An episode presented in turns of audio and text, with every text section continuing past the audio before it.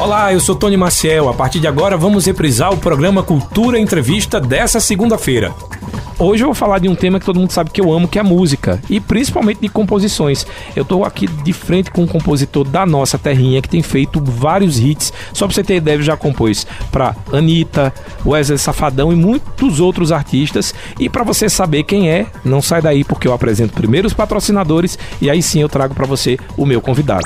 Cultura Entrevista. Oferecimento. Sismuc Regional. Seja sócio e usufrua de assistência médica, psicológica e jurídica, odontologia, oftalmologia, além de convênios com operadoras de planos de saúde e lazer. Sismuc Regional, Rua Padre Félix Barreto, número 50, bairro Maurício de Nassau. Fone 3723-6542. Vida e com enxovais. Qualidade e conforto em enxovais de cama, mesa e banho para você e sua família. Aproveite descontos à vista e condições especiais. Vida e Enxovais, qualidade e conforto. Na Avenida Gamenon Magalhães, Caruaru. Na Farmácia Oliveira você encontra medicamentos pelo menor preço. Ligou, chegou. 98106-2641. Avenida Gamenon Magalhães, Caruaru. Casa do Fogueteiro e Utilidades. Tem novidades todos os dias. Rua da Conceição Centro. WhatsApp 9 8178-7512 e nos siga nas redes sociais, arroba Casa do Fogueteiro. Agora sim, oficialmente estamos no ar com o nosso Cultura Entrevista de hoje para falar sobre música, para falar sobre talento aqui da nossa cidade. Lembrar que você pode fazer suas perguntas através do nosso WhatsApp. Eu vou estar aqui fazendo essas perguntas no segundo bloco e que você pode também mandar esse link ao final da entrevista lá no Spotify, que a gente também fica disponível com o programa Cultura Entrevista de hoje. Mas vamos deixar de delongas agora e apresentar o meu convidado, que é o Lucas Medeiro Caruaruense, uma fábrica de hits, um jovem talentoso aqui, compositor, cantor. Lucas, muito boa tarde, seja muito bem-vindo aqui à Rádio Cultura. Boa tarde, Tony. Boa tarde, pessoal que está ouvindo aí em casa. Prazer em estar aqui com vocês para falar um pouquinho da, dos bastidores aí da música, né? Muita gente tem curiosidade de saber, então estamos aqui. Eu tenho muitas dúvidas e eu tenho muitas dúvidas já que eu abri uma caixa de perguntas lá no meu Instagram, já estou com algumas perguntas que eu faço daqui a pouquinho, mas vamos lá pro ponto inicial. Quando foi que a música entrou na sua vida? É, a música entrou na minha vida. Eu era muito novo, assim. O, o recorde que eu tenho, a lembrança que eu tenho é quando eu tava em casa uma vez, achei um filme e aí tinha uma música é, do filme e eu me lembro que eu fui cantar a música e eu, eu me lembro de ter dado um estalozinho na cabeça, assim, tipo, eu consigo cantar essa música parecido com, com o cantor do filme. Aí foi como se fosse um estalo de. Ah, eu consigo cantar, né? Bem, assim, entre aspas. Então, é, a partir dali eu comecei a me interessar muito. E depois minha mãe começou a fazer aula de violão e me incentivou a fazer também. É, aí eu já tinha um primo que tocava violão muito bem, comecei a fazer umas aulas com ele também, assim, nas férias, brincando. E aí comecei a escrever e cantar. E Isso tu, você tem que idade, Lucas? Eu tinha uns 12 anos. 12 anos. 12 Hoje anos. você tá com quantos anos? Hoje eu tô com 26. 26 anos. Me diga uma coisa, quando você começou a, a compor, tem muitos artistas, por exemplo, onde o Almeida, sempre que eu entrevisto ele, ele fala que fazia música por encomenda, mas primeiramente ele fazia muito para falar sobre os sentimentos. Esse seu processo como compositor era para falar sobre você ou você já iniciou na carreira de compositor pensando em fazer daquilo uh, um, um, um trabalho mesmo de compor para outros artistas? Não, quando eu comecei. É, eu comecei com 12 anos mesmo, assim, quando eu comecei a, a tocar violão, acho que era uma. Eu não, eu não, sei hoje em dia como é que tá a geração, mas na minha geração era bem, bem comum, assim, você. É, junto com, com tocar, você fazer umas musiquinhas, sabe? Uhum. Brincando assim, eu até tive uma banda no colégio e tal. É, e aí eu escrevia as, as coisas mesmo, assim, as meninas que eu gostava, e fazia umas musiquinhas sofrendo, já sofria já com 12 anos de idade, coitado. e aí era, era uma coisa pra mim, assim, não era como, ah, vou fazer, vai ser sucesso, nem nada. Depois eu comecei a pegar aquelas musiquinhas que eu gostava mais e, e botar, na época era MySpace que tinha. Aí botei alguns no MySpace só pra deixar salvo, assim, mandava pra mim. Pra mim é, mas era pra mim, nada de indústria, de, de trabalho. Eu nem sabia que, que existiam compositores, eu acho, que a cidade. Uma vantagem do compositor, eu quero saber se você também é assim, e se no começo era assim, normalmente a gente não tem um estilo. O compositor, ele até quer se arriscar muito em estilos diferentes, meio para se desafiar. Contigo, começou a compor numa, numa linha musical, tipo sertanejo, ou só música romântica, ou você já iniciou, tipo, querendo se arriscar em vários estilos também? É engraçado porque eu acho que a composição me deu uma liberdade justamente nessa questão do estilo. Porque eu, as músicas que eu fazia pra mim eram umas músicas mais pop, mais românticas, assim, mais, mais lentas, sabe? E, e aí, quando eu tinha uns 15, 16 anos, foi quando deu aquele boom do, do sertanejo universitário, do arrocha. E aí eu ficava brincando de fazer arrocha na escola, assim, é, na aula, com os amigos, assim. Ficava brincando, sabe, de, de fazer música de arrocha, sertanejo, forró. Aí eu percebi que dava para fazer, que eu sabia fazer aquilo também. Então aí foi aí que eu comecei a descobrir que as pessoas trabalhavam com isso e comecei a fazer músicas é, para outros gêneros que não era o que eu cantava na época. Depois de, de, um tempão eu comecei a cantar forró também, mas nessa época eu cantava uma coisa totalmente diferente e comecei a escrever aquilo ali porque eu vi que, ah, não é porque eu canto uma coisa que eu não consigo escrever outra. E aí foi, foi através desse estilo, é, o forró no caso, né, que eu comecei a compor profissionalmente. Você chegou a ter uma banda, inclusive, de forró? Sim. Eu tinha uma banda com meu nome mesmo, Lucas Medeiros, mas já foi um pouquinho depois, acho que uns dois anos depois. Antes eu realmente é, fiz uma música de forró pra banda Forró Pegado na época que tava estourada. E aí, aí deu aquele estalozinho de, eita, eu consigo fazer músicas em forró na época, né? Porque aí na época eu não tinha feito pagode ainda, uhum. nem outro gênero. E qual foi a primeira música que, que estoura aí do, desse é, teu repertório? A primeira música. E o primeiro artista que grava também. Eu. Essa, essa eu tinha uns 17 anos. Que foi a primeira que eu, que eu soltei, né? Então acho que uns 5 anos depois foi que a primeira deu uma, um bonzinho que foi a distância tá maltratando, que é É tudo diferente, você no norte, eu no sul. Um céu é cinza, o outro azul, mas a saudade é exatamente igual. Dói em São Paulo, dói em Natal. Que foi o MC Bruninho, que tava estourado na época, que lançou com o MC G15 e bateu mais de 200 milhões no, no clipe no YouTube. Foi a primeira, assim. E a partir daí é quando você descobre que, tipo, tem que se dedicar a essa questão de fazer música de forma. Hoje, falar nem no sentido pejorativo, tem gente que fala da indústria, porque eu acho que é muito comum é, dessa forma meio que industrializada de pensar no artista mesmo que pode gravar e de fazer a música específica para aquele artista. Foi aí que, que caiu essa ficha? Não, na verdade, eu já vinha tentando fazia muito tempo já, já tava fazendo isso. Então, foi aí que foi a primeira oportunidade, mas eu já fazia desde os 17, dos 17 anos, com a primeira música lá do Forró Pegado, eu já comecei a dar uma focada nisso. Eu cantava e, e, no tempo livre, assim, dia de semana, eu ia compor. E já, já escrevi tipo, é tipo essa? Isso, é músicas para outros artistas. Entendi. Eu, eu escrevi as minhas músicas que eu pensava em gravar, mas escrevia muita coisa para outros artistas. Só que aí, desses 17 aos 22, é. Sei lá, quem gravava era é, artistas muito pequenos aqui, locais, desconhecidos. Então, eu já sabia que, que, é, que era um trabalho já estava focado naquilo, mas ainda não tinha. Só não tinha dado certo ainda, entendeu? Demorou um bocado, mas. Aí a primeira deu certo. Depois dessa visual, dessas visualizações, aí você acha que isso foi a virada de chave? Ou ainda teve uma outra música que foi a virada de chave na sua carreira? E dizer, agora sim estão me procurando e não mais o contrário? Porque a uhum, gente sabe que sim, a vida do sim. compositor é. Você até faz, pensando, ah, eu queria fazer uma música para Anitta gravar. Uhum. Até chegar a esse acesso com a Anitta, às vezes você faz um milhão de outras músicas na tentativa e não consegue. Qual é aquela que depois que a pessoa grava os, os artistas e os produtores e empresários aqui começam a te procurar. Qual foi essa música que foi a virada de chave? É, é engraçado porque eu, não, eu considero que a minha carreira ela foi muito. Ela é muito ainda, é, degrau por degrau, sabe? Eu, não, eu conheço alguns amigos que tiveram um, um hit assim muito gigante, uma virada de chave muito grande, e eu não tive isso, e eu acho isso muito bom. Porque, por exemplo, essa música, ela aqui no Nordeste muita gente conhecia, em São Paulo muita gente conhecia, mas quando eu chegava em Goiânia, ela não era tão conhecida. E era uma música com 200 milhões no YouTube. Então, é, era pra ser uma música que era sucesso no Brasil inteiro, mas não é. Não era. Então, é como se. É, aquilo ali foi mais uma reafirmação de que eu consegui fazer uma música que deu certo, que o povo gostou, que o público abraçou, que fez sentido na, dentro da, do que tava no mercado e, e funcionou. Foi mais uma reafirmação para mim de tipo, ó, dá pra viver disso aqui e você consegue fazer isso aqui do que pro mercado me olhar, entendeu?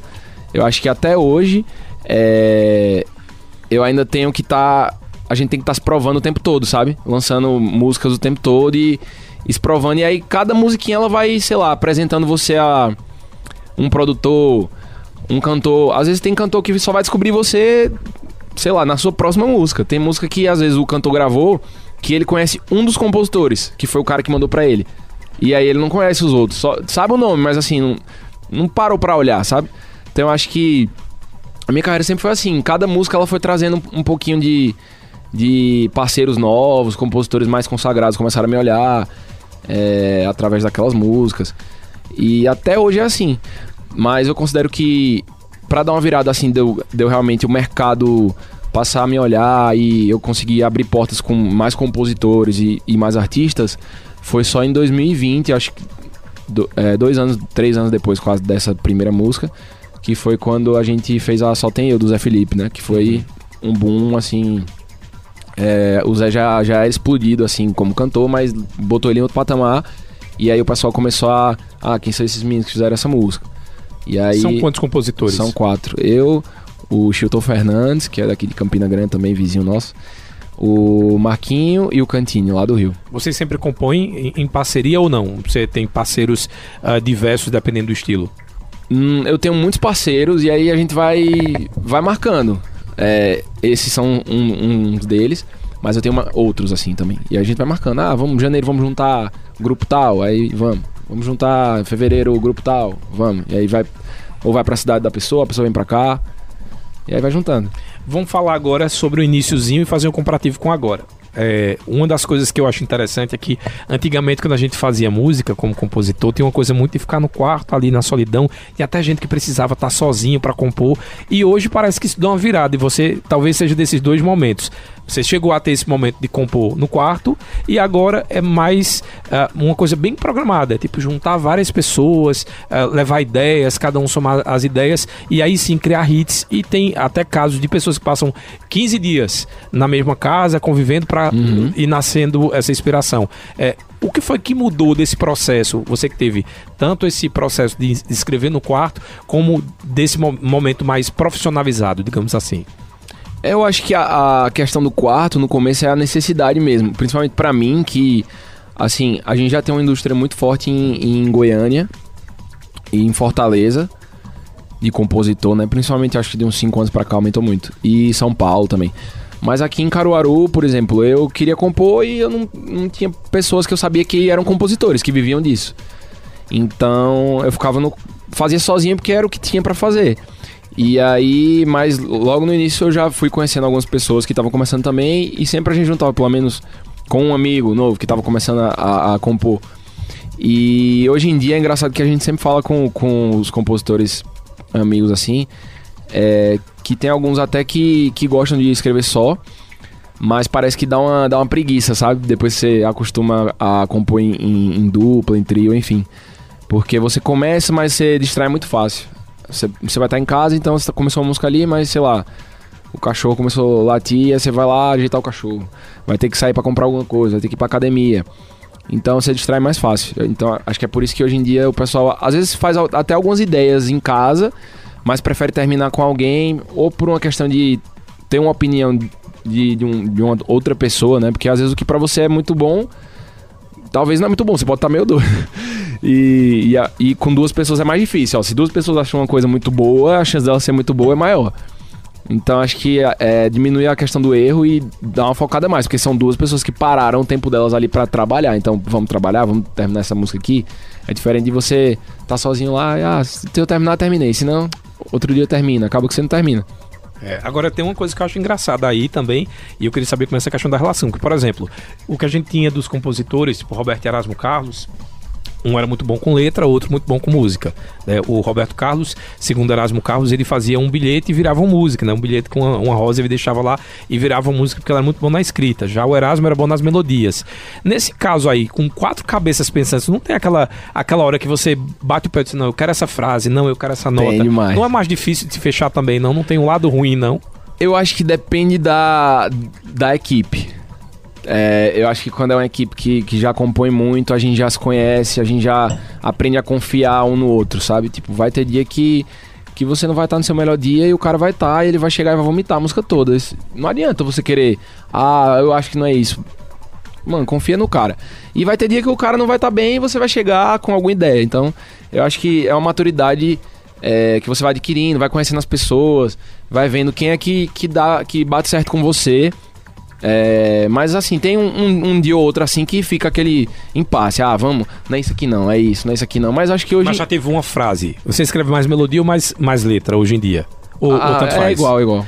Vamos lá, mas você tem uma frase ali que você colocou, tipo, aquela frase que precisa estar na música, a ideia da música nasceu aquela frase. E já aconteceu de alguém dizer, eita, essa frase acho que não é tão comercial, vamos trocar. E, e ser muito importante que aquela frase esteja na música ou não? Você aprendeu também a dizer, não, se o É. mercado não quer, então vamos com, pelo mercado. Eu acho que a gente vai amadurecendo na, quest na questão de assim, quando eu comecei a compor, é, eu, eu brigava mais por isso. Eu achava que, ah, se isso aqui não ficar. Eu, tanto eu quanto os- eu via os parceiros brigando também, pelas ideias.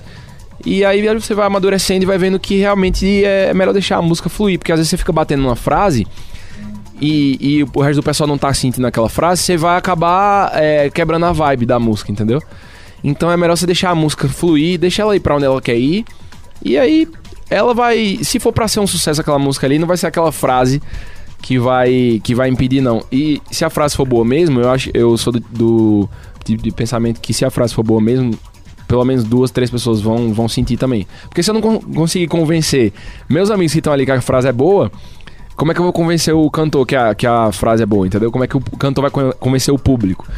Então a gente vai amadurecendo com isso, vai ficando mais maleável. Mas antigamente tinha, tinha muito esse orgulho, assim. Você via que a galera ficava mais, ah, não, não, isso aqui. A pessoa ficava batendo naquela, naquela, naquele pedaço que ela botou pra não sair da música, sabe?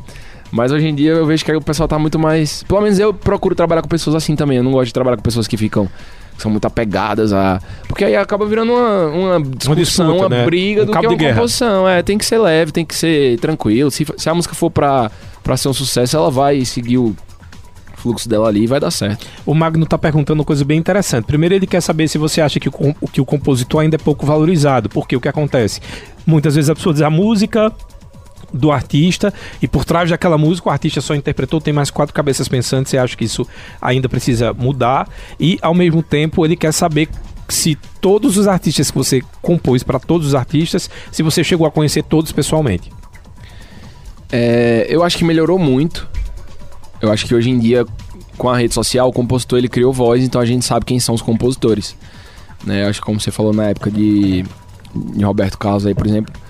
Erasmo era, era um artista também, então era mais fácil da galera saber, mas enfim, tinham outros compositores É, que... por exemplo, botar aí Amor Perfeito, que não é do Roberto Carlos. Isso. É, a gente tem é Como Faz. Você, que era do Antônio Marcos, e todo mundo diz a música do Roberto é linda. Isso, Isolda fez isso. muita música pra ele. Eu acho que aquela época era bem mais difícil. Eu acho que hoje em dia Mas naquela época tem um diferencial, que eu acho que você não pegou, porque você é bem mais novo que eu. Que antigamente o rádio dizia Roberto Carlos cantando música de Isolda. Hum, aí não sabia música. não dessa. É, era Aí- meio que. aí é que- bom, isso aí tem que é, voltar. É, é isso que eu digo. Tem que acho que a voltar. pergunta do Magno era nesse sentido também. você não Entendi, acha entendi. que deveria ser crédito? Porque é crédito. Sim, sim. Você vai no Spotify, eu sei que tá ali três Sim. músicas suas da Anitta, porque eu fui no teu Instagram. Sim. Mas não deveria ter essa informação dos compositores também? Sim. Então, é, eu acho que hoje é, deu uma melhorada porque o compositor ele pode, ele pode falar, né? Ele tem Sim. voz pra chegar na rede social dele e dizer, ó, essa música aqui é minha. E aí, às vezes até hoje, música que eu já postei, sei lá, 10 vezes no meu Instagram que é minha, às vezes eu postar amanhã, al- vai aparecer alguém e vai dizer, essa música é tua, eu não sabia. Não, Então, assim- tem- você tá no EP da Juliette, não é isso? Tô. Pois é, uma das músicas que eu mais gosto e quem me disse foi o Júnior Almeida. E quando eu disse, que- porque Sim. todo mundo ficou tirando onda de mim, né? Aham. Porque eu disse, ah, pra mim o melhor show vai ser o show da Juliette, porque eu achava que existia uma representatividade da música nordestina Sim. de uma forma que eu gosto muito. E o Júnior dizia, é, é sério que você gosta, é todo mundo. Aham. E aí começaram a me zoar. Você sabe que tem um compositor de Caruaru que fez música pra ela? Eu só sou Pois por é. isso. É, e aí, eu acho que deu essa melhorada da voz, mas eu acho que. Na minha cabeça não deixa de ser um trabalho de backstage, sabe? É, é tipo assim. Eu sinto que hoje também tem um, tem um pessoal muito querendo de todo jeito. Ah, eu queria aparecer, eu quero ficar famoso pra o pessoal saber que as músicas são minhas. E eu acho assim. É um trabalho de de backstage. Você fez aquela música ali, eu, eu sinto que aquela música é do artista. Eu não sinto como se fosse minha. Eu acho. é, eu acho que fica muito, muito feio, assim, muito chato, quando o cara vai, por exemplo, numa televisão, e já teve caso de acontecer comigo, do cara falar que a música é dele. Aí, pra mim, extrapola tudo. Teve um motivo aí de desavença da Anitta, inclusive com a Ludmilla, por causa daquela questão da música, né? Isso, é. Eu acho que é extrapola. Mas, assim, eu acho que se o cara fiz- fizer é, tudo certinho, pô, tiver uma entrevista e. Às vezes, por exemplo, você vai no Faustão ele pergunta, né? Porque às vezes ele vê, tem seis compositores, ele, rapaz, seis pessoas pra fazer essa música. E aí ele lê o nome de todo mundo e tal, e às vezes ele pergunta, e aí vai do, do, do artista, às vezes tem muito cantor que vai. O cara tá no Faustão, o cara tá nervoso, ele não sabe nem o nome dele. Ele vai lembrar de falar o nome do compositor, tem que, tem que pensar isso aí também. E hoje em dia, seis compositores. Teve uma, tem uma música da Ivete que é Fevereiro, Aham. Alegria. Fui ver oito compositores. Cada um botou uma frase. É. Aliás, uma palavra, porque é Fevereiro, Alegria. Hoje é festa todo Aham. dia. Já foram cinco. Aí quem sabe, quem pode, pode. Quem não pode, sacode.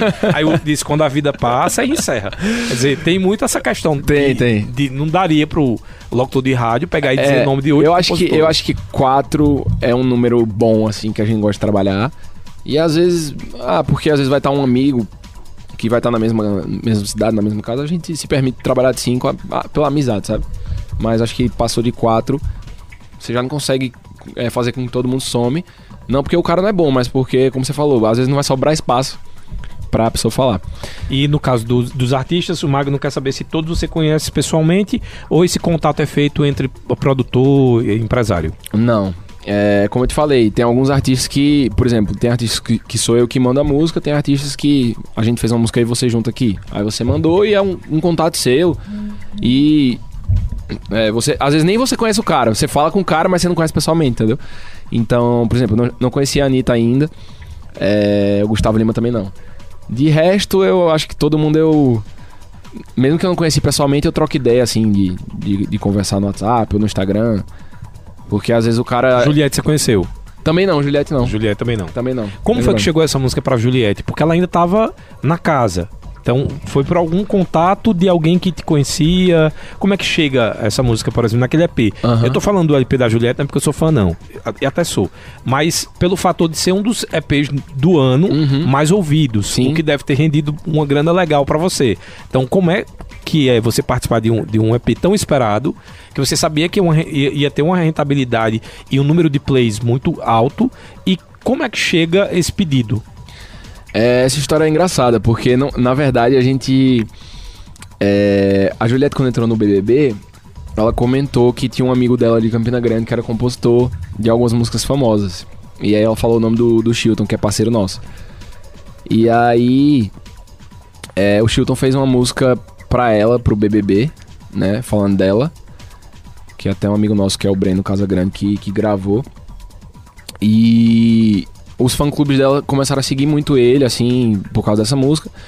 E um dia a gente tava compondo e aí ele falou, ele, ele teve essa ideia, sem nem saber se ela ia se ela ia querer cantar ou não.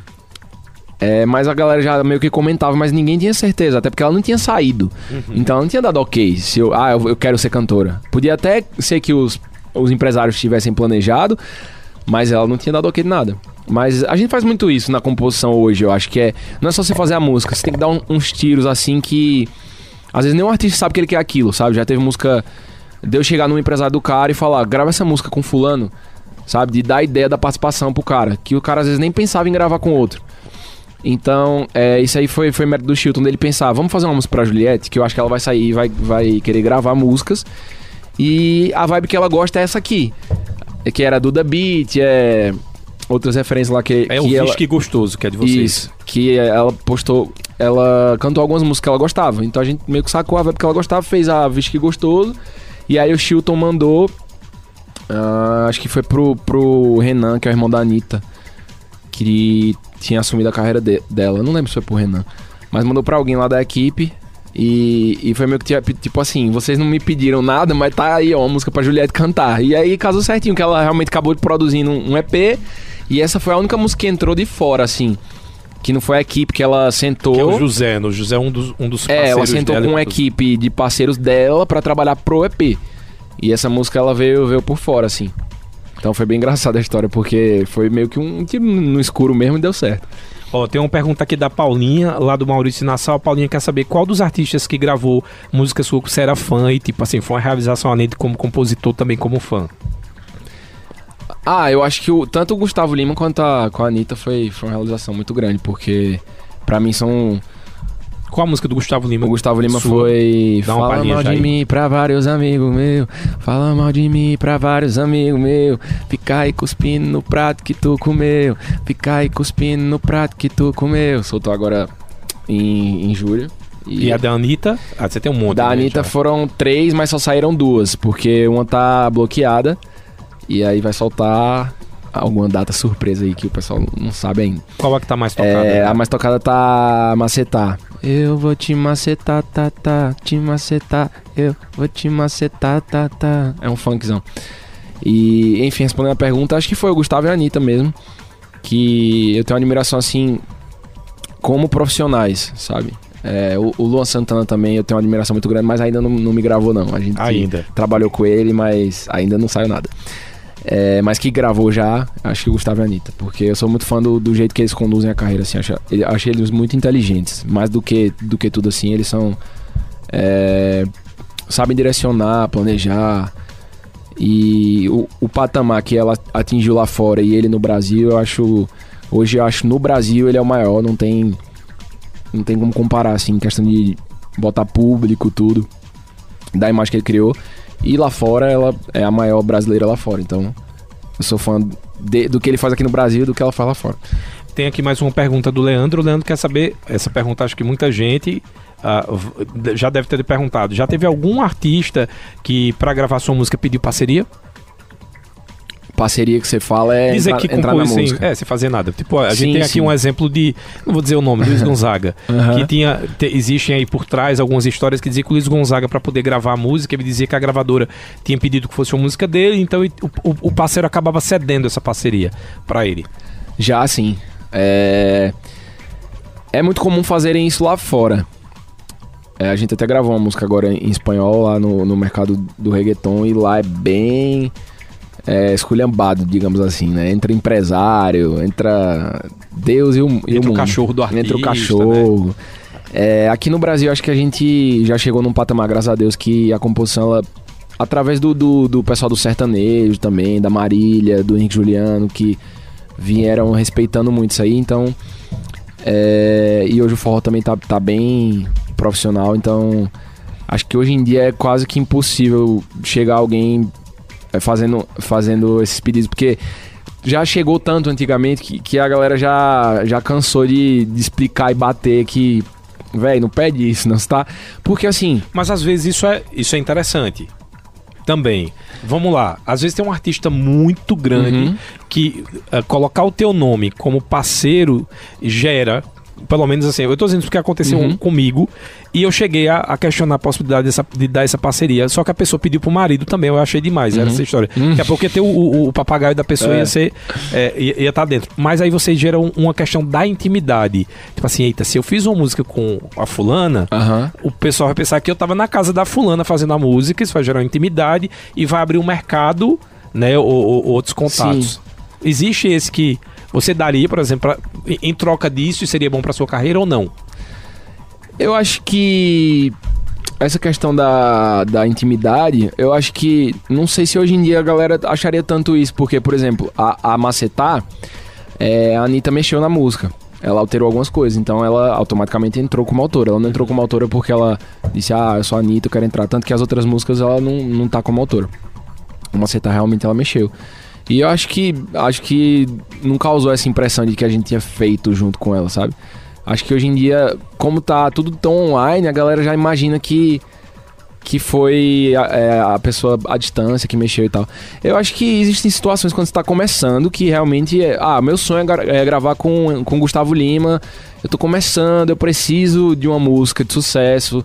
É, não dá, não dá pra pagar as contas, tá tudo ruim. O cara vai chegar, vai dizer, ó, eu quero entrar na tua música. Aí, claro que tu vai deixar ele entrar. É, é necessidade até, não é nem questão de escolha, né? O cara tá precisando. E, mas eu acho que você vai chegando num patamar que as pessoas param até de pedir, sabe? Não é, não é que você tá É. estourado nem nada. É que você tá no mercado e você sabe que, que é errado e, e as pessoas comentam.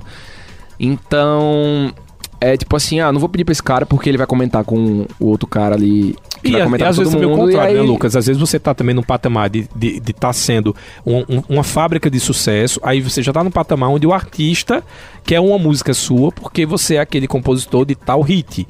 Então, ah, o fulano que gravou tal Uhum. hit também fez uma música pra mim. Você já tá no outro... Acho que isso é mais no começo da carreira que acontece. É, é mais no começo da carreira. Tem um ou outro, assim, ma é meio maluco que até no, não estando num momento muito bom, eu já vi, já vi cantor que não tava assim, não, não tava, tava numa baixa e quis entrar em música. E o, o que a gente falou pro empresário foi assim, cara, você tá dando um tiro no pé aí, porque a partir do momento que eu faço um, um, um eu escrevo aqui uma música muito, muito muito hit Comercial. que eu falo assim, eu acho que é hit, tá? Uhum. A gente vai errar e vai acertar muito, mas eu acho que é hit. Eu não vou mandar pra esse cara, porque eu sei que ele vai querer entrar. E ele não tá bem. Então não é melhor eu mandar pro cara, eu mandar pro cara que tá bem e eu sei que não vai querer entrar e me valoriza e paga ainda melhor que o teu artista, entendeu? Então, tipo assim, você tá construindo uma relação aqui com os compositores que não é boa para você. Então, eu sempre tento, tento mostrar esse lado. Se for uma pessoa muito gigante que eu não tenho acesso, e eu sei que vai ser um negócio muito bom pra, pra mim. E assim, ó, se o cara não entrar, a música vai cair. E a, o resto dos compositores, pô, pelo amor de Deus, vamos passar então? Dependendo da situação, pode ser que a gente passe. Mas graças a Deus, hoje, é, eu e o pessoal que eu trabalho, a gente já sabe, assim, quem é que dá esse tipo de problema? É, é fulano. É um, um outro específico assim, a gente nem evita até trabalhar. Então, o pessoal que está em evidência, hoje todo mundo trabalha direitinho, por isso que está em evidência, sabe? Uhum. Eles não estão à toa, é porque ele, ele trata o compostor bem, ele sabe respeitar, ele, ele paga bem e ele não pede para entrar na música.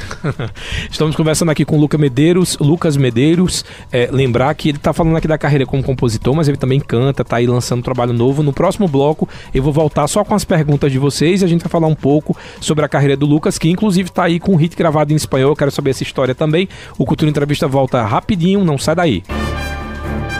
Cultura Entrevista, reprise. Estamos apresentando Cultura Entrevista, reprise.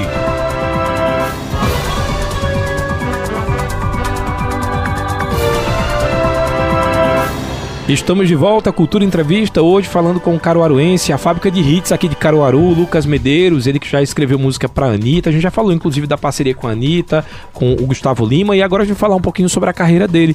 Tô vendo aqui que você tá... Eu, eu vi inclusive um, uma preparação do seu clipe ali, é, o dia inteiro gravando, eu queria que você falasse o que é que tá saindo agora da sua carreira autoral, Lucas. É... Então, eu passei um tempinho sem, sem soltar nada, né? É, acho que quase uns dois anos ou mais. E aí, desde o final do ano passado, a gente começou a soltar algumas músicas, gravar alguns clipes. Aí, soltei o último clipe agora da Foda Que Eu Amava Ela, que foi um clipe que a gente gravou lá em Goiânia. É, ficou uma produção bem. É, como que eu posso falar? Grande? É, ficou bem. Bem produzida. Bem, bem produzida. Uma produção bem produzida. É, uma produção bem produzida. E a gente fez um investimento bacana, assim, para fazer um, um, trabalho realmente a nível nacional. E estamos trabalhando essa música agora e já, mas já planejando para gravar os próximos clipes. Esse ano eu quero soltar várias músicas, todas com clipe. E acho que agora em fevereiro eu já devo soltar alguma coisa nova já, música nova. Ó, tem pergunta aqui no nosso internauta na, no, no WhatsApp da Rádio Cultura que mandou pra gente, que mandou essa foi a Mary a Mary lá de Belo Jardim. A Mary quer saber se existe uma ciumeira entre alguns grupos de compositores. Tipo assim, você manda uma música pra Anitta, a outra pessoa manda também, mas a sua hit e a do outro não. Existe uma concorrência nesse sentido? Tá meio difícil, porque hoje em dia é tudo é... single, né? Então já se espera muito, né? Eu acho que, que Ciumeira não, existe uma concorrência normal. Todo mundo quer quer entrar no repertório, né, do artista e não é todo mundo que vai conseguir entrar. Às vezes um um compositor amigo seu que, que a música dele entrou e, e derrubou a sua, e a gente sabe às vezes disso. Mas eu acho que é, é, é bem profissional, assim. A gente até brinca, é, encontra o pessoal e faz, eita, derrubou minha música lá do, do projeto tal, né? É, e acho que quando é, é, uma pessoa que você não conhece, um grupo que você não conhece, você sim vai torcer pra sua música ter mais destaque no projeto, porque é a sua música e você não conhece outras pessoas. Uhum. Mas é uma concorrência normal de mercado, assim. Eu acho que não tem nada de. Ai meu Deus do céu, eu vou morrer. Porque, até porque se você ficar muito apegado com essas coisas, com esses números, você vai endoidar. O Álvaro ele quer saber exatamente isso. Ele quer saber se normalmente acontece do cantor ou do artista, intérprete, ele escolher a música, chegar a gravar, chegar a produzir e do nada a música sair do repertório. Já aconteceu com vocês? Isso é comum? É muito comum, né? É, inclusive tem, tem histórias da, do pessoal aí no dia do DVD sei lá, teve um DVD, no, no- nunca aconteceu comigo, mas já aconteceu com amigos. Tem um DVD no Rio de Janeiro do artista tal, aí o cara sai daqui pra ir pro Rio de Janeiro ver o DVD, chega no dia o cara não grava a música. Tipo, de- é, por algum motivo não, não quis gravar e última hora desistiu. Música paga, com documentação, tudo. E comigo já aconteceu do, do artista soltar. é, por exemplo, existe uma, uma. Pessoal que não sabe o que é, uma guia, é quando você pré, faz a pré-produção de uma música. E aí já aconteceu, por exemplo, do Luan Santana soltar guia de música minha na, no YouTube, no canal oficial, guias pro DVD. é, e, não, e a música não entrar no DVD. Isso acontece demais com muita gente. Tem um auxílio aí pra vocês, um auxílio de, de expectativa. É. né? Tem que começar a cobrar. A gente tá falando aqui sobre creditar o compositor, mas também já gera uma expectativa muito grande. Olha, falando sobre isso, inclusive, mandaram me, me- é, eu, eu te perguntar. é, A Anitta lançou recentemente um disco que ninguém esperava, que era pra ser surpresa, a gravadora vazou, que eu acho que também foi tudo marketing também, acho que ela já sabia que, que ia vazar mesmo. Mas era um disco que ninguém tava imaginando que ela ia lançar. E aí tem três composições suas. Tira pra mim essa dúvida. Muita gente dizia que a Anitta gravou muita coisa nesse período de carreira dela internacional, tinha gravado muitas experiências também de músicas nacionais e que era tipo assim, ela tinha aquilo guardado e ela decidiu lançar. Ou foi um projeto? Quero saber da sua história e dessas músicas pra gente tentar decifrar esse mistério. Aham. É, então, as nossas músicas que entraram, minha e dos, dos meus amigos, são músicas muito recentes, assim, músicas de. Acho que de julho ou agosto. Então. E a gente também não fez pra ela, como eu falei, a gente fez as músicas. E aí o Rafinha RSQ, que é produtor, que compôs com a gente, é, teve a ideia de mandar pra Anitta. Acho que ele nem sabia também que ela tava gravando. é, que ela tava preparando um projeto em, em português. E aí mandou e casou. A, a gente tem dessa sorte também na, na composição, de você mandar a música pro cara quando ele tá pensando em, em lançar trabalho novo. Que às vezes eles divulgam, às vezes não. Quando é sertanejo é mais fácil, que o cara divulga a data do DVD, você imagina que ele vai tá, buscando procurando música até pelo menos a data do DVD. Então, uma semana antes ele tá buscando, isso é certeza. No caso da Anitta, não. Ninguém sabe se ela é, ia soltar um álbum em português ou não. Então, é, essas músicas foram músicas que estavam é, recentes, não foi nada de, de ah, sobrou de outros trabalhos. E até pelas outras músicas que eu ouvi do álbum, que não são minhas, pela linguagem, pelos arranjos, eu, eu sinto também que são músicas que foram feitas, no mínimo, esse ano, sabe? Não são músicas que estavam lá, não. O Hugo ele quer saber de você se já aconteceu de mandar uma canção, o artista ficar apaixonado pra gravar, mas vir vi com a desculpa, ou de repente até não é nem desculpa, acho que ele quis dizer no sentido de a explicação ser acabei de fechar meu trabalho, mas queria muito que ela tivesse, porém o, trabalho tá fechado. O repertório daquela já aconteceu? Ah, comigo não. É, acho que não.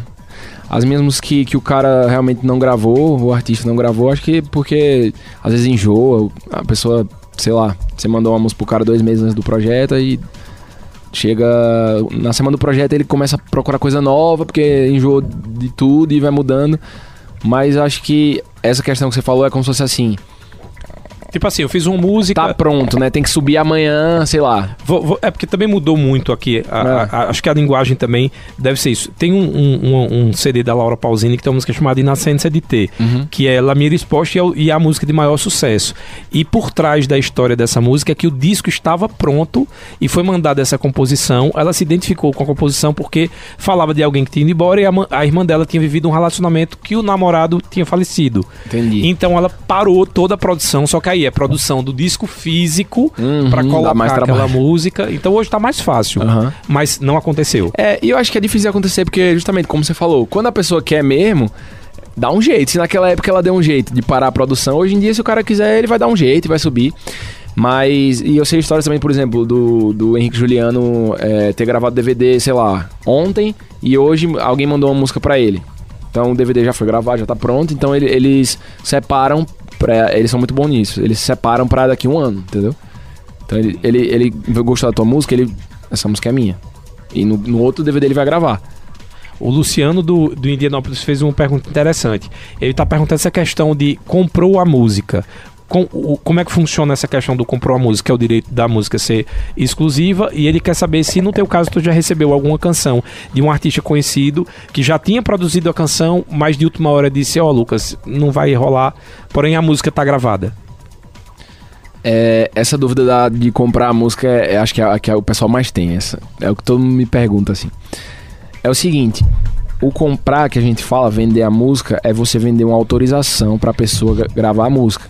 Então, a gente fez uma música aqui, é, fulano de tal quer gravar, a gente vai autorizar fulano de tal a utilizar aquela obra pra fins comerciais e, e artísticos. É, botar na rádio, fazer clipe, subir nas plataformas. Não é todo gênero que faz isso. É, acho que no, no pop, no trap, acho que eles não pagam. Mas esses gêneros mais populares, eles sempre pagam. E aí você pode pagar um valor de exclusividade ou de liberação. Exclusividade é um valor mais caro, que significa que durante pelo menos um ano, geralmente, né? Pode ser um mês, se você fechar com o cara um mês, ou, ou dois anos. Mas geralmente as pessoas fecham por um ano, só aquele artista pode lançar aquela música. Então é o valor mais alto. E tem o valor mais baixo que é a liberação, que é aquele cara pode lançar aquela música, mas você pode passar para outras pessoas lançarem também. Ó, quem tá pedindo aqui pra você fazer um trechinho de cada canção que você acha importante de mostrar pro público que é sua é a Martinha, lá do Maurício Nassau também. Ah, de- desse Se você ano, fosse apresentar, Luca, fazer diferente. Se você for apresentar aqui pra mim, tem um empresário aqui e Aham. tem um produtor, e eu preciso saber quem é Lucas Medeiros como compositor e eu quero entender se esse compositor vai, vai participar do meu projeto. Vai ficar mais fácil, Martinha. É, então, a gente teve com o Zé Felipe. Brota na minha casa, eu vou te dar um chá. Brota na minha casa, eu vou te dar um chá.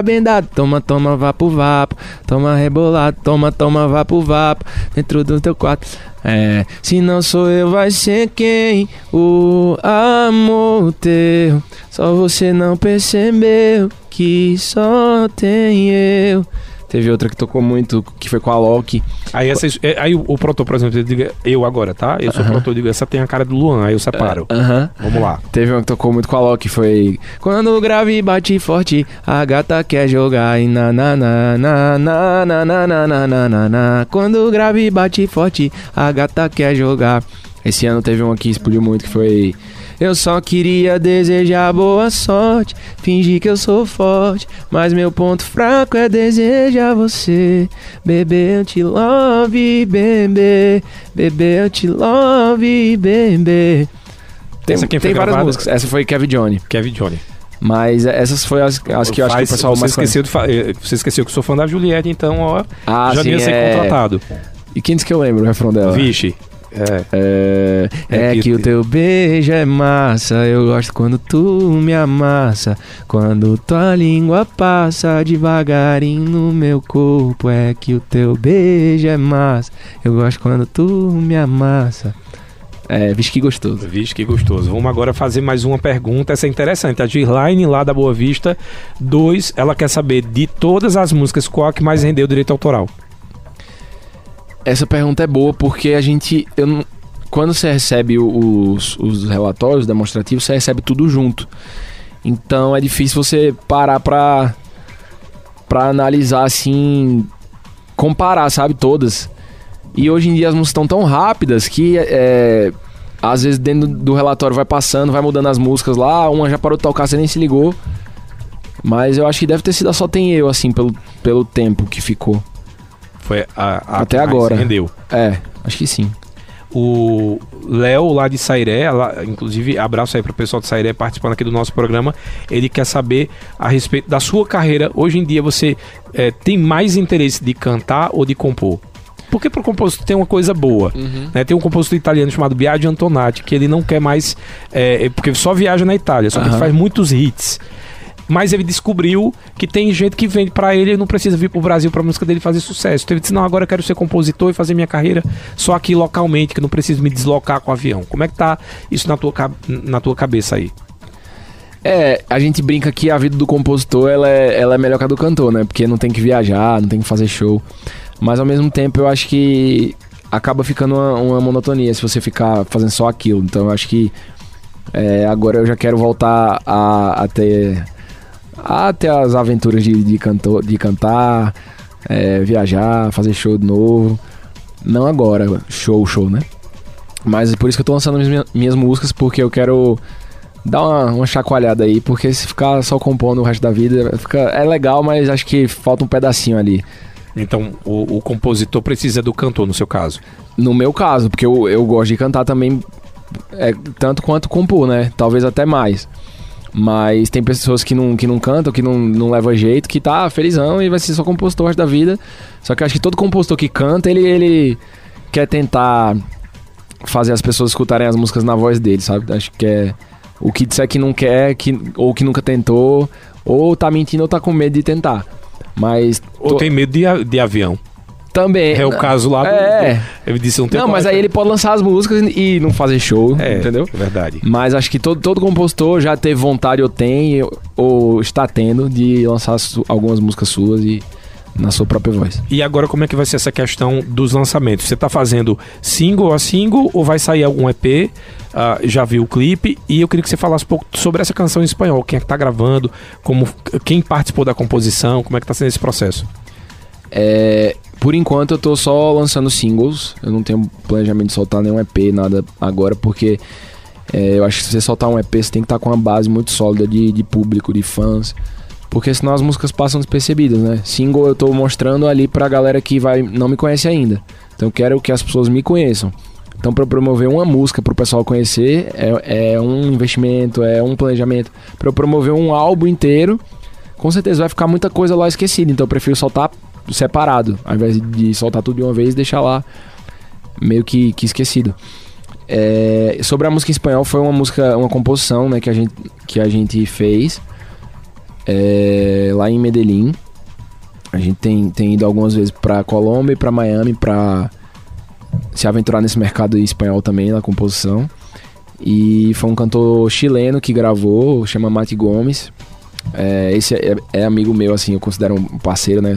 Geralmente, como eu te falei, não todos a gente tem contato, mas o Mati eu tenho contato com ele faz um tempo, a gente trocava ideia na internet, aí eu é, vi que ele tava gravando o álbum. Ele é de um escritório gigante lá da, da Colômbia, que é o mesmo escritório do Nick Jam, é, outros artistas famosos lá.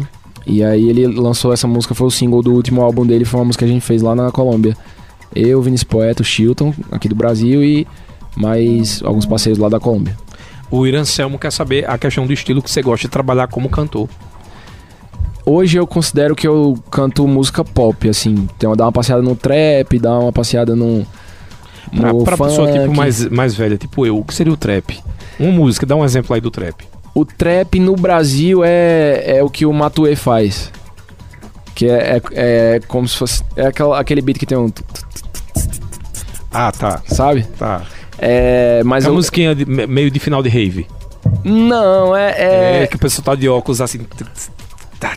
essa já, já seria música eletrônica mesmo. O trap É. ele é mais próximo do hip hop. É, lá fora, alguns artistas pop passeiam pelo, pelo trap, né? O, o Justin Bieber passeia, a Ariana Grande. Então é, é o trap que eu falo que, que eu tenho, que eu puxo um pouquinho, é, é mais desse lado do, do trap puxando pro pop, sabe? Tá, Não é pop, trap certo. mesmo, um rapper, sabe? Uhum. E aí eu tô bebendo muito dessa fonte, tô bebendo muito da fonte da música latina também. Que eu quero muito fazer uma parada é, latina aqui no Brasil, que ninguém tá fazendo ainda. E eu gosto muito, a gente já, já foi muito lá fora, já pegou muita referência. Então eu considero pop porque eu acho que o pop ele permite você cantar uma música tanto mais romântica, mais lenta, quanto uma música, como você falou, finalzinho de, de rave, sabe? Uhum. Óculos escuro ali. É, eu, é, eu gosto muito, por exemplo, do que a. a da versatilidade. Da, como é essa palavra? Versatilidade. Versatilidade da, da Luísa Sonza, que ela faz muito isso. Ela solta umas músicas. Até um trap, por exemplo, como você falou. E ela solta uma música sofrida zona que poderia Ela ser tem com a Marília. assim nessa batida. Tem, Eu- tem. Eu sou ruim de lembrar. E ela solta músicas, por exemplo, com a Marília, entendeu? Então é o pop que eu considero é isso, é você poder passear em todas as vertentes ali, mas é música urbana, música é, não é música orgânica, sabe? Música urbana que a gente fala é música como se fosse que é feita no, no computador. Uhum. É basicamente isso. Bem, a gente já está em 2023, eu quero saber, você já falou aí dos planos de trabalhar com essa vertente aí, dessas fontes que você está bebendo na América Latina, ah, já tem a expectativa também de, de fazer mais alguma, algum lançamento de single, queria saber quais são teus planos para esse ano de 2023, e vou deixar, acho que a pergunta que eu mais recebi aqui no meu Instagram, mas eu vou só acreditar a Laudicea, até pelo fato do tempo, a Laudicea fez essa pergunta, o Marcos Coelho fez essa pergunta, e o Bruno Silveira, que é referente a teus planos como compositor e quem para 2023 você quer que grave uma canção sua. É, é engraçado isso do plano, porque é muita loucura, assim. A gente vai fazendo as músicas e às vezes a gente nem tem o contato da pessoa e aparece. Por exemplo, a Anitta é, era um plano que eu tinha, sei lá, há cinco anos já. Eu sempre quis gravar com ela. E por um acaso esse ano deu certo. A gente nem, nem mirou nela, nem fez a música pensando especificamente nela. A gente fez uma música, ah, vamos fazer uma música, um funk. E acabou que deu certo. É, eu quero muito gravar ainda. A gente tá trabalhando com o Luan, né? Com o Luan Santana. A gente fez um, um camp agora com ele lá em São Paulo. E vai, acho que vai ter outra edição desse camp ainda pro DVD novo dele. Então eu quero muito entrar nesse DVD novo. Quero participar, botar alguma música ou mais de uma música nesse projeto. E assim, no Brasil, é, tem alguns artistas que eu, que eu acho muito interessantes e não gravei ainda. Que, por exemplo, a Luísa, eu queria muito gravar com a Luísa. Queria gravar com a Ludmilla também. Gosto muito do, da linha dela. E eu acho que o maior de todos, que é a meta mais difícil de todos os compositores, que o pessoal até fala que é passar num vestibular quando você grava com eles, é o Henrique Juliano. Ah, porque é? é? muito difícil gravar com o Henrique Juliano, porque eles só recebem as melhores músicas, porque, justamente porque eles tratam o compositor muito bem. É, e, e, o repertório deles é sempre muito bem, bem cuidado, sabe? Então, eles têm meio que como se fosse um time trabalhando para eles. Então você vai gravar com o Henrique Juliano, você quer gravar com o Henrique Juliano, você tá concorrendo com todo o mercado. O mercado inteiro vai parar e vai estar tá compondo por Henrique Juliano. Então é muito difícil. É, mas eu queria muito gravar com eles. E quero também gravar mais coisas lá fora. Gravei a primeira agora e quero gravar com artistas grandes mesmo, assim. É, vamos, a gente vai voltar para Miami agora, no início do ano, para compor em espanhol. Então quero, eu quero botar esse pezinho lá fora e começar a botar o Brasil lá fora também como, como compositor. Como a Anitta fez cantando, eu quero fazer compondo, por enquanto. Depois eu quero fazer cantando também. Coisa boa, quero desejar que 2023 seja cheio de parcerias aí para você, de sucesso, que você aproveite bastante aí 26 anos, muita história já para contar através das músicas, que você se orgulhe muito disso, que a gente também é, consiga um pouco mais, quando eu digo da, da, da, questão da, da reflexão, de saber que o compositor daquela música, né, da autoria, uhum. que a gente também tome esse cuidado de, de, de acreditar quem realmente também merece esse crédito. Espero que ano que vem a gente comece a dizer fulano de tal cantando a música de Lucas Medeiros, né, que é uma forma da gente uh, tá aí abalizando o, o teu trabalho, mas acima de tudo, desejar que esse ano 2023 traga todas as suas metas e que você possa estar levando a cidade de Caruaru também com, com a sua história. Amém, amém. Obrigadão aí pelo convite, Tony. Obrigadão à Rádio Cultura. E vamos trabalhar que 2023 já tá aí e vai ser abençoado se Deus quiser. Eu sei que tem muita gente agora que tá querendo conhecer um pouco mais do teu trabalho. Deixa já as redes sociais e se o pessoal pode ouvir as músicas e aonde. É só seguir lá no Instagram, Lucas Medeiros LM. E aí lá no Instagram vocês vão ver os links lá todos. YouTube, pode ouvir as músicas todas as plataformas, Spotify, Deezer. Só colocar meu nome lá, vai ter as últimas músicas que a gente lançou. E no YouTube tá o link do último clipe, que foi o clipe da Foda Cama Vela. Valeu, Lucas, pela participação. Cultura Entrevista vai ficando por aqui. Lembrar que o programa está disponível no Spotify, no YouTube também no Facebook.